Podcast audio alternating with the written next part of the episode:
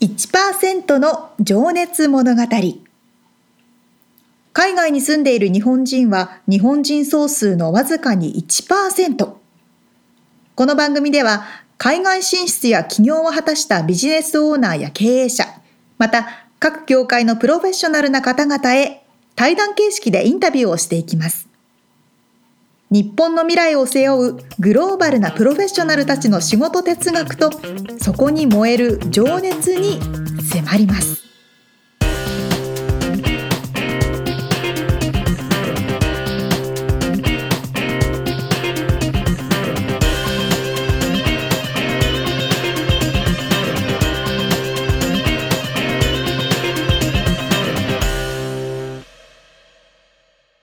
こんにちは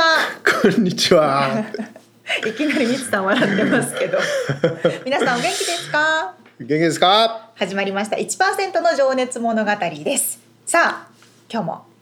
スタートしましたよ張り切っていきましょう。はい張り切っていきましょうさあみつさんはい。今収録しているのが4月の中旬もう下旬ですね下旬ですがうん。あの420って知ってますまあ今日二十一日だよね。フォートゥエニーって昨日。そううん420420うん。うん。知らない。ね。 420ってうん。ちょうど昨日なんですけど、はい。ワールドナショナルかなナショナルウィードデーっていうおお世界解禁日ね。そう世界のなんかマリファナデーはいはい。っていうのが公式になんか設定されたみたうんいうで、んうんいろんなところでイベントが行われてたんですっいてや。はい。で特 になんかねそれで私もこんなになんかニュースとかが取り上げるんだってびっくりしちゃったんですけどうん。特にあのカリフォルニアではうん2018年の1月からうん。合法になったから、そうですねもう。それで街中でうもんう。すごいうん。すごかった。すどごいなんこか行った？行ってないですうん。ニュース見たらもうなんかみんなねね集まってたみたいだ集ね。まっててお店とかもなんかこう盛り上がっててあ、フォートゥエニーってそういう日なんだね。そう420っていうふうに言うんですってまあねちょっとねすごい匂いがねするから すごいよね。街中臭いんですけどうね、んまあでもねあの合法になったしタバコより害はないしと言われるしね、うん日本の方はまだまだイメージがあれかもしれないんですけども、まあ、そういうふうにだんだん法規制とかねルールとかも設定されていくと思いますけれども、うん、そんなことが、世界が変わっていってますねね、カリフォルニアでは特に行われておりますちなみに明日あれだあれじゃないアースデーじゃない4月22日、うん忘れて何の日ですか地球の日え何するのあ環境地に球配慮にする感みたい謝なする、えあーごめんごめんなんか今変いなつなん音か入ってきました よあれあれミュートしてるはず大丈なん夫でですって入ってきましたよそうそう地球に感謝する日ですよ確かあそうなんですね、なんかいろんな日がありますねうん。まあ今日は二十一日ですけどね。そうですねだんだん暖かくなってきましたと、日本はまあこれ配信されてる時はあのゴールデンウィークでそうか5月4日予定なんで一応皆さんゴールデンウィーク楽しく観光して楽しく過ごせましたでしょうか。はいちょっとその時にね聞いていただければと思いますなあのちょうどね渋滞すると思うからね。あそう車の中で ね聞いてもらわそこで聞いてほしいねないと眠くならないように声張っていきましょうそうですね。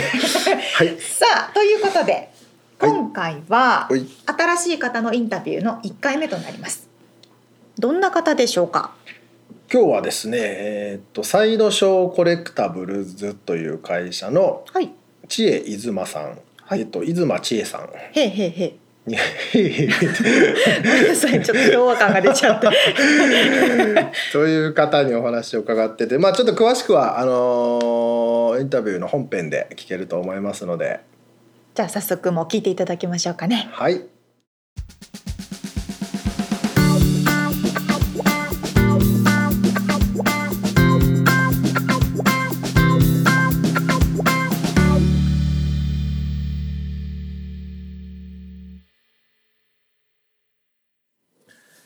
はいじゃあ1%の情熱物語今日はですね、えーロサンゼルスから北の方に車で1時間もうちょっとかなぐらい運転していく、えーサザンオークスという町にあるサイドショーコレクタブルズさんにお邪魔しています。でサイドショーさんつってまあ知ってる人はいるかわからないんですけど えーっとですねちょっと説明するとハイクオリティフィギュアを企画製造販売している企業で、えー業界のポジション的にはおそらく、えー一番大きな大手さんという形で、えーまあ分かりやすく言うとすえーっとなんだアニアニメじゃないなスパイダーマンとかバットマンとかコレクタボーフィギュアそうですねっ。ていうう感ん、じフィギュア、もうこれもでも本気のフィギュアなんで、 あのちょっと遊びじゃなくって、結構あの本気のやつなんですけど、えっ、とそこでペインターとして活躍していらっしゃる、えー、知恵いずまさんに今日はお話を伺いたいと思います。知恵さんよろしくお願いします。はじめましてよろしくお願いしますで実はまああのーほぼ初めまして。 はいそうですねね、この間ちょろっとご挨拶だけさせていただいて、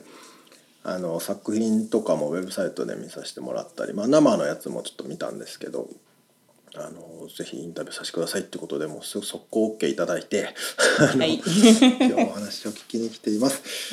で一応あのフィギュアのペインターっていうことなんですけどちいさんのちょっと仕事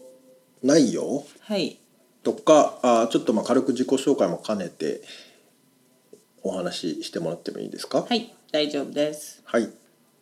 じゃあお願いしますあのあどんな仕事をしていらっしゃるのかあー具体的に私はここのサイドショーコレクタブルで、あーペインターとしてあーペンペインターを担当してます、うんえー、と彫刻家の人があまずコンセプトアートのデザイナーチームがデザインをしてそれを彫刻家が彫刻をします、うんその後、えー、とキャスティングえモールモモードショップ、モールド金型ですねそうですね、うんわかん日本語がわかんない そこにに来てから次、う最後のステップとしてのペイントショップで働いてるんですがはははあーそうですねあの写真なり映画の一クリップなどいろんなこのい何ですかあーピクチャー写真、インフォメーションとかをもらいながらそれと同じようにマッチするうんでそれでペイントをしたりしてます。 うーんそうですよねだからアニメーションとか、まあ、映画はあの 3D だけどその平面からこう色をこ 3D そうですね起こしていくっていう、でコンピューターで見たりとか映画の一クリップ切って、それをで見てうん、自分で想像していく想像してそうですね、で色を自分で一から作っていって、ペイントやブラシなどいろんな作業をしながらペイントしていきます。そうなんですね。まあ一応ちょっとあのもう一回あのわなんだろう説明するとちょっと最初に難原しいね型師という方が粘土でこう形をそのキャラクターの例えばバットマンだったらバットマンの形を作って、でそれを型取って、まあ、金型というやつで、えー中空洞逆に外側の型を取るわけですよね。はいそうですねでまたそこにうんレジンとかまあなんていうのかなプラス日本そう語でなんていうんですなんかだろうわかんレズンでもレズンって言いますよレジンってわかり多ますか分ねはい。流し込んであのまたそのフィフィギュアのコピーを作るとでその時点では色がついてなくて色がだいたい白色白とかとかグレーですグレーね。とかですうかんねまあそれはまあものによってあのたまにあの茶色とかうんあの本物近くリアリスティックにつけたいものとかはなんかあの肌色に、うーんあの色をつけたりもしますけど基本的には白とグレうーんなでるほすど、ね。はい。でそこにあの色を塗っていくっていうのがそうです知恵さんの仕事っていう感じですかね、すごい説明がうまい。い、えいえあのあんまり説明がうまくなくて申し訳ございません。とんでもないです。で、ちょっとね、あのー またウェブサイトのリンクを貼っときますけど、作品、ちえさんの関わった作品を見ると、まあ、わかりやすいところで言うと、スター・ウォーズ、これは、ジェン、ジェンネソですね。ジェン。あの、これ、あの、すあの、なんだっけ、ラストジェダイ。ローグワンじゃないローグワンだ、すいません、すいません、申し 訳ないです。去年、2016 2000、去年、一昨年かな。ね最近ですよねはい。僕も見ましたね。はい。の、えーまあ、主人公ですね、いだったり「ザ・リトル・マーメイド」ちょっとこれ僕はあまりわからないですけこどれあのジェ あのジェフ・スコット・キャンベルっていうコミックアーティストの人がいまして、その人が、あのなんかフェアリーテールでむか昔話に出てくるキャラクターを、うん自分なりのスタイルで描いたものがあって、うんそれを彫刻にしたものなるほどなるほでど、この今この人のラインは全部わま任されているのでおおあじゃあもとともとアニメーションをお立体に起こすそうですねこの人はあのコミッうんク、あコミックをコねミッコミックをねク家の人なので、その人が描いたおーじゃあティにうんそうですね平面に描かれたキャラクターを 3D 立体に起こすってこはといですよねそうですすごいでこれも僕も写真でね見させてもらってすごいこう人形かなそうですねはい、うんであのボーンっていう感じ のはいそそれがあのこの人のこのコミックアーティストのスタイルと言いましょうか、なるほどね、はいはいまあ、あとハルクだと かハーレークイーンスパイダーマンなどなどバットマンなどなどはいまあいめっちゃあります あのそういう、まあ、あのキャラクターのペイントを担当されてらっしゃってて、はいなんか僕が見た感じあの人肌が得意なのかなとかっていうか、なんかそういう肌の色ああスキンの色が、まあ、難しいっていうのを聞いたんですけど、むずそれうんのすごい難しい作品が多い気がするそんうですねよなんかき基本的にいつも任されてるのはあの女性の方のあのフィギュアうんうんがほぼ任されることが多いです。で女性の中でもなんかこう肌が露出さしてるもそうはいそうですのがねね。多いような気がしたんですけど、はいやっぱそこは得意としてるところなんです得意になってしまったというか もうなんいろんなねプロジェクトお仕事させもらって、それをやっていくうちにやっぱり数をこなすだけ、うんやっぱり自分も技術も上がっていって技術も上がっていくのです、いろんなそうすると余計ねヒント仕事がまた、そうですねそういうあこれが私の得意分野だっていうふうにうんなるほど思われるとそれでそういう仕事を任されるようにという、なんかこういう循環になってしまう。うんうんうんでもまあ基本的に女の人のフィギュあのをペイントするのが好きなので、うんやっぱりチャレンジもできるし、うんそっかじゃあこの仕事は持ち家にしかできないぞみたいなのも多分あるんでしょうね。でかああこの仕事これこのプロジェクトやりたいなっていうのはうん手挙なんげかあたりりもますす。る。はい、うはんなるほどなるほど。い、そうですね。実際あのちょっとじゃあ仕事業務具体的なはい。あのイメージできたらなと思うんでこのサイドショーさんって今まあねあのここで何人ぐらい働いてらっしゃるっていうのかなここのいのサウサウザンオークスのセクシ、ブあーここの会社は100人あいは結構いらっしゃいますのね上にもなんか2階はなんかカスタマーサービスとか、うんそういうものの方々も働いているのであと、ウェブデザイナーとか、あのソーシャルメディアのグループとかああそっかそのマーケティングというかプロモーションのチームもいるわはけいでそうですすはい、もうすごいしっかりとしたチームがいいるのでそうですねもう100人はっきりしたなん数は分からないですけど、その弱ぐらいだと思います。その中でそのアーティストと言われるその原型師さんははい何人ぐらい彫刻家の方は、あの会社で働いてる人は5人です。でもあの他のステートにフあーリーランスとして働いてい在る宅人ともいうか、はい、まあ、チームでいるので、うんそうですねそ外で作ってもらってでってことですね。れでこちらで届いてまたそれをなな直したりとかしたりしたら。ペイントするチームは何人ぐらいいらっしゃるんですか千恵さんがいらっしゃおっしゃる。る今の私のデパートメントはよ私を含めて4人 ,4 人です。あけどそれだけなんですね。はい結構種類ありますよねプロダクトの種類。はい、いっぱいなんですけ ど、だけどそれであのまたフリーランサーの人がいろんなニューニュージャージーにいたり、ニューヨークにいたあーりそとうかそうか、かあのなるほイリノイにいたりとか、いろんな違うステートにいて、ど。ああそっか。うん、ででそれをた助け、ね、手伝ってもらってそれを送ってもらうあっていう、ね、じゃあそのレジンというか持ってきたやつ送って、はい色塗ってもらってはいまた送り返してもらう、はいそうですねあなるほどなるほど時になんか海外の人とかドイツの方に送ったりとかもしてあへーはいそうだそうだそれをだからそれが一応マスターになるわけですよね、はい、そうですね。とあのペイントするのは 2, 二つセットをペイントしてその2つもともっていう のは、っていうのは、ねまま、そっくりそのままそのままにペイントしなきゃいけなくて、うん一つはこっちのアメリカの会社にキープする分オリジナルオリジナルそれでもう一つは中国に送る分としてマニファマニュファクチャそうですーねで量産する時ののサンプ見ル本になるわけですそうですね。うんそうででこっちで中国の方でサンプルが出てきてとこちらに届いた時に私たちが持ってるオジオリジナルと見比べをしてあああなるほどなるほの色がちょっと違どううんじゃないかとかいろいろコメントをしでもうそこでやり取りをしてっていうために2体作ります。うーんじゃあ2体同同時にというかほあーぼい大体同時に塗っていくんぬですねぬ塗ってますけどたまにスケジュール上1体しかあ先塗にれやならないくといけてないとかうんっていうこともありますね。うーん1体つ塗るのに大体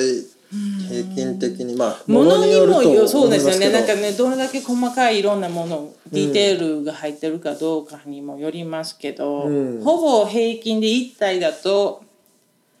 2, 2週間3週間ぐらい、うーんに3週間はかからないかなっていう感じですね。おおでも結構やっぱり一日で終わるようなこことではないないです ね。はい、もうすごい忍耐力と、うん、時にもう自分のなんか、はっきり、あ、これだっていう色が見つ見作れない時とか見つからない時は、もう色をつく、み何、作るのに、色を混ぜてるのに一一日とか取られちゃったりとお ーなるほか、どね自分の納得しする色に、はなんかできないとはい作り直しっていうこともたまにあったりとかするので、あうーんそうですねねえでも本当に細かく見てるとこうなんだろう特に人間の肌ってね筋肉だったり影だったりなんかボコってはいなってるところはちょっとね色がこうなんかか陰ってたりとか、はいそうですねそ の辺もはい、はい、本当に職人技だなというふうにあ思いますね。ありがとうございます、そっかそっかじゃあちょっとすもうじゃあ一日結構もう塗りっぱなしなんですかはい他ずーにっと作業みたいなのあるんですかああもうほとんペーパーワーどクみたいなのとかないです、まあ、それはない私は塗り 塗りっぱなし塗りっぱなし8時間塗りっぱなしですエアブラシとあと普通に筆であエアブラシと筆で、はい、やってます。そうですね。まあ、うんまあ、楽しいですけどね。そうだ僕ちょっと聞きたかったのは作業中ってなんか音楽とか聞いてたりするんですか私は常にあのヘッドホンでんラジオ、好きなショーとかがあるので、それを聞いたりとか。ラジオですかラジオっていうか、はいインターネットラジオみたいな。はいはい聞いてますそ。れじゃあ普通にそっちの方にも意識がいってるんですかえ、それとか、あの、あの、一番なんか自分がしっかりこう、なんですか。集中したい時とかは、うんあえてこう聞いたりとかあのブックオンテープとオーディオブックとかあるじゃないですか、うんはいあれ聞いて、うんもう自分のゾーンに入っちゃうとかそれってでもワードが言葉が頭入ってきて邪魔しませんかいや集中をたうんそうですねたもうなんか顔となんていうんですかねあのポートレートその自分その女のフィギュアの、うん女の人のフィギュアの顔とかを顔が一番のなんか、フォーカルポイントじゃないですか、だからそこってやっぱり一番自分でも力を入れて、うん 集中して集中しないといけない時は、なんかもうあんまり聞いてないですよね。もうやっぱり集中がこのあでも音は鳴ってる音は鳴ったりたりとかあじゃあしま意して識はますけど、うん、でも普通になんかベースコート、まあ、まず下地を塗ったりする時とかはもう普通にラジオ聞いて、へーゲラ ゲラ笑いながらやってそうなんですねはいはいいやなんかこうイメージだとお音楽とか言葉が入らなくて意識を邪魔しないような、まあ、い例えやばテクノ系のなんかトランス系か、プログラマーだったらそういう方とか多いイメージなんですけど。全大丈夫で普す通ね。にもう慣れ慣れたとい うか、はい。なんかそれがまずちょっとヘッドホンつけることによって自分だけのうんあの空間が作れるじゃないですか。あうんのヘッドホンヘッドホンしてるから周りの人もあうん知恵ヘッドホンしてるから喋らないっていうこうあーかそうですそうそうですいう自分が集中したい時にそれでシうん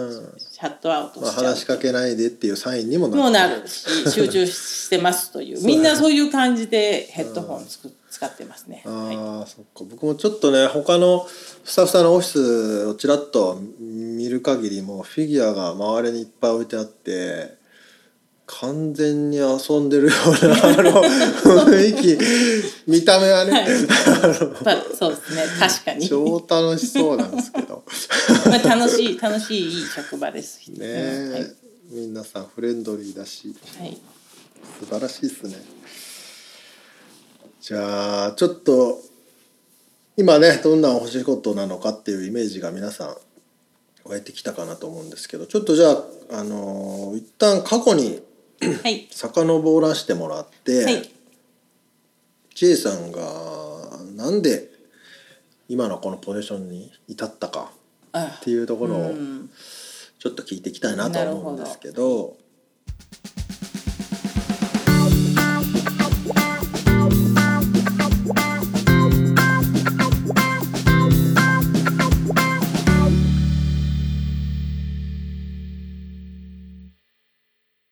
すごい方がいらっしゃるんですねうん、フィギュアに色を塗るお仕事そしかも1日8時間ずっと色を塗りっぱなしなんですよねうそうまあなんなら一日中色を決めるのに一日終わっちゃうみたいないやだだからいーそうなんだ職人ですよね。本当ですねでみつさんもあの音楽の話聞いてらっしゃったじゃないですか、はいはい。ラジオを聞きながら集中するうん。なんか私も聞いたことがあるのがなんかこう雑音が入っていた方が集中できたりするって聞いたんですけどうーんあまあそれはね俺も音楽は聞くんだけど、うん言葉が入ってるものを聞くともう持ってかれちゃうのあー頭がそっちに集中しちゃって 手元が動かなくなるそうそうそう。だからそれがねラジオ聞いてるっつったからすねげええなと思って。本当しかも人爆笑しながら寝てる。 そうそうそうそうそう まあ人によるけど、そう人それぞれなんでしょう沙織ねちゃんは音楽って音言葉入ってる歌？私は街の雑音とかカフェの雑音とかじゃないと集中できないああ別にじゃあヘッドホンしてるわけじゃなくて、うんどっかカフェ行ったり外です行そうってそうそうそうシーンとしてるところじゃなくてってこと家だとね寝ちゃうんですよ ねいやー面白いですね面白い方がいるんですよね。本当にあのー出雲千恵さんこの千恵さんがどうしてそこの職場にたどり着いてあのお仕事をされてるのかっていうのはすごい気になります、なぜそその仕事を選んだかっていうそう、んそうまあ、その辺はね次回また生い立ちからあーすごい楽しみです伺っておりますので、はいはい、お楽しみにということではい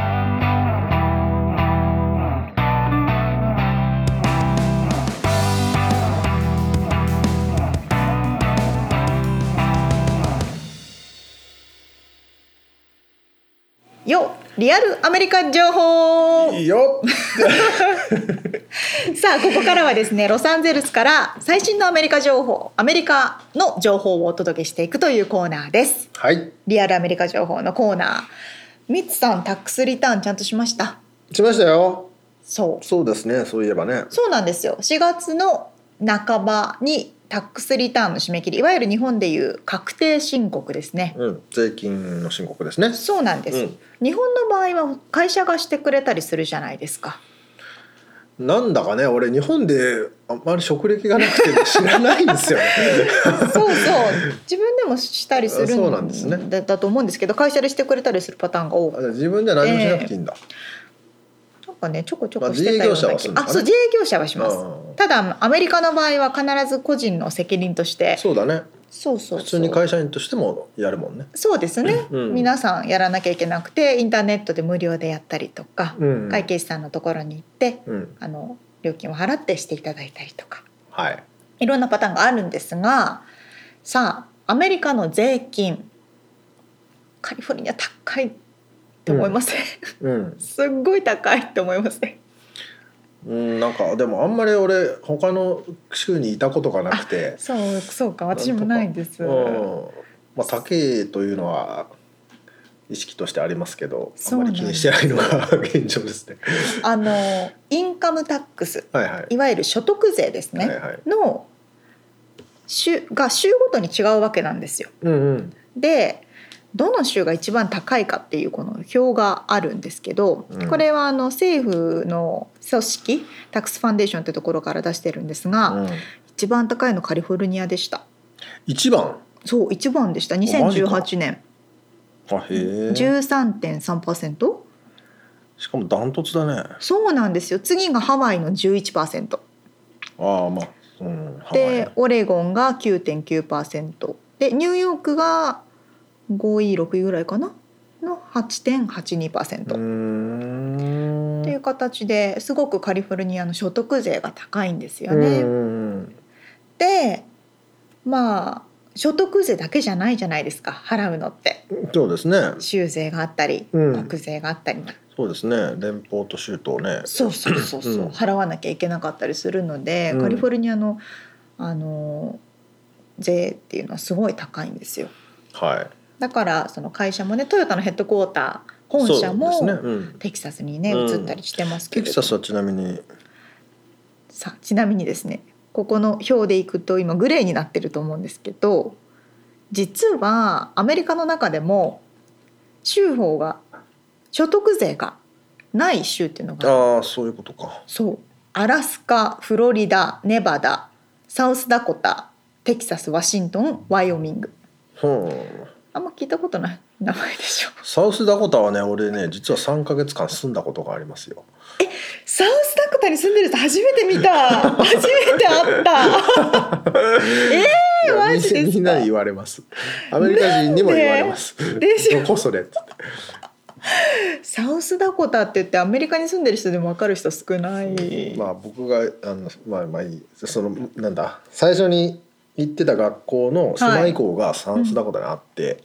その日本の、まあ、今大きくなったけどヒューマンアカデミーっていうはいはいはいはい。学校の姉妹校がサウスダコタだったんですよ。へえそう。だから僕もねアメリカといえばカリフォルニアのようなこのイメージでしょ。ヤシの木があってビーチがあってってイメージしてたのにそんなとこに連れて行かれて。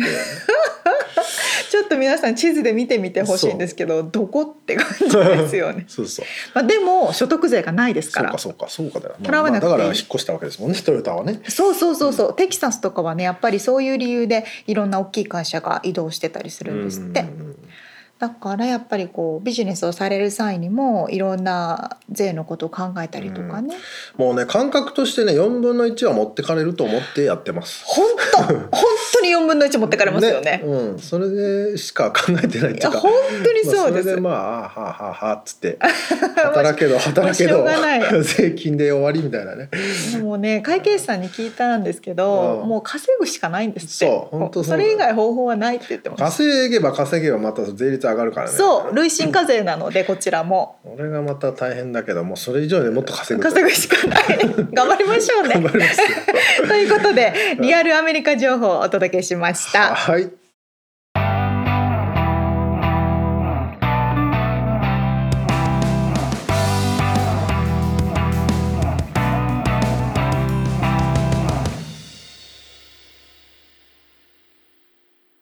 さあ今回はサイドショーの出馬千恵さんにお話を伺った最初の回でしたけれどもはい次はどんなストーリーでしょうか次からですね千恵さんがまああの生い立ちからっていう感じでちょっと過去に遡っていて、うんあのそこからまあアメリカに来ることになるんですけども、はいそのアメリカの生活だったりはいその辺を伺っております。はい。あすごい楽しみなんでねいらっしゃったのかすごい気になります。 さああの今日お話しさせていただいた内容ですとか、えっ、とリアルアメリカ情報の情報をお届けしているインターネットのソースとか、うんそういったものも詳しくホームページの方に載せております。はい、 podcast.086 ちょっと噛んだもう一回いきま すね podcast.086.com はい podcast.086.com にアクセスしてみてください、早口言葉みたいになってるけどそうそうそう、ポッドキャストドットゼロ八六ドット コム。なのでね、そう、そうです、そうです。で、あの、こんな情報も聞いてみたいとかいうご意見も募集しています。はい待ってますはい、もっと早く喋れとかね、もっとなんか元気出せと か、いろんな。元気ないかね 元気、元気ありますよね。そうだねそう頑で。張りますはい、頑張りますということで、はい今回も聞いてくださってありがとうございました。ありがとうございます次回もお楽しみに。はい